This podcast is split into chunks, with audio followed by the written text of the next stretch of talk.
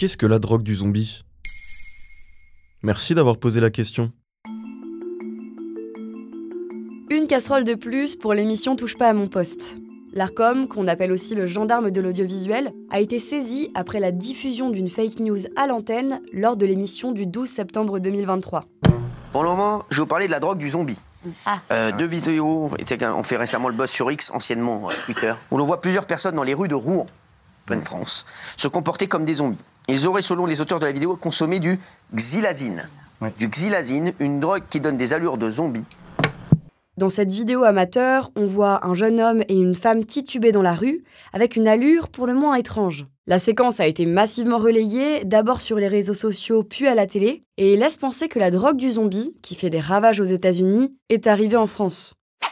Alors cette fake news, elle a rapidement été démentie. Il s'avère que les personnes sur la vidéo sont une mère et son fils en situation de handicap. Pour le moment, il n'y a eu aucune saisie de cette drogue en France. De quoi est composée la drogue du zombie? Alors c'est composé de xylazine, un anesthésiant pour les chevaux qui a été détourné dans les années 2000, et de fentanyl, un opioïde très répandu aux États-Unis. Les personnes qui s'injectent de la xylazine le font dans l'objectif d'allonger les effets de l'opioïde seul. Généralement, cela peut rajouter une dizaine d'heures. En plus, c'est un produit très peu cher, entre 6 et 20 dollars le kilo. Et surtout, il est très facile d'accès parce qu'il ne s'agit pas d'une substance contrôlée. On l'appelle aussi tranq, c'est un diminutif de tranquillisant parce que lorsqu'on en prend, ça donne un effet léthargique. Et pourquoi l'appelle-t-on drogue du zombie? Eh bien, elle a un effet sédatif et psychotrope, et ses usagers ont une allure qui peut s'apparenter à ce qu'on imagine d'un zombie. En fait, concrètement, ils ont une démarche saccadée et des plaies béantes et nécrosées sur les bras et les jambes, et ça peut aller jusqu'à des grèves de peau, voire même des amputations. Un habitant de Philadelphie a témoigné de ce qu'il voyait quotidiennement dans la rue pour la chaîne RTBF. On voit des personnes faire des overdoses tout le temps. Cette drogue est hors de contrôle.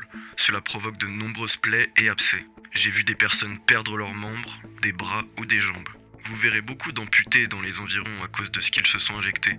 Elle présente également un gros risque de surdosage et donc d'arrêt cardiaque. Aux États-Unis, cette drogue fait d'énormes ravages. Selon une étude du gouvernement fédéral, le nombre de décès par surdose aurait augmenté de 276%. En d'autres termes, près de 109 000 morts par overdose ont été recensés en 2022. Et d'après l'agence fédérale chargée de lutter contre le trafic de drogue aux États-Unis, la drogue du zombie serait présente sur quasi tout le territoire. On parle de 48 États sur 50. Et est-ce que ça touche d'autres pays que les États-Unis? Alors pour l'instant, on est loin d'une vague menaçante. Selon Le Point, en juillet 2022, aucun cas d'hospitalisation de personnes ayant consommé de la xylazine n'a été repéré en France. Le Royaume-Uni a constaté un premier décès par cette drogue et c'est le premier sur le continent européen. Régulièrement, on peut voir sur les réseaux sociaux des vidéos montrant des personnes qui auraient pris de la tranque. Mais tant que cela n'a pas été confirmé par les autorités, ces informations sont à nuancer. Voilà ce qu'est la drogue du zombie.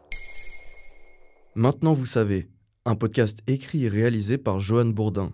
Ce podcast est disponible sur toutes les plateformes audio, et si cet épisode vous a plu, vous pouvez également laisser des commentaires ou des étoiles sur vos applis de podcast préférés.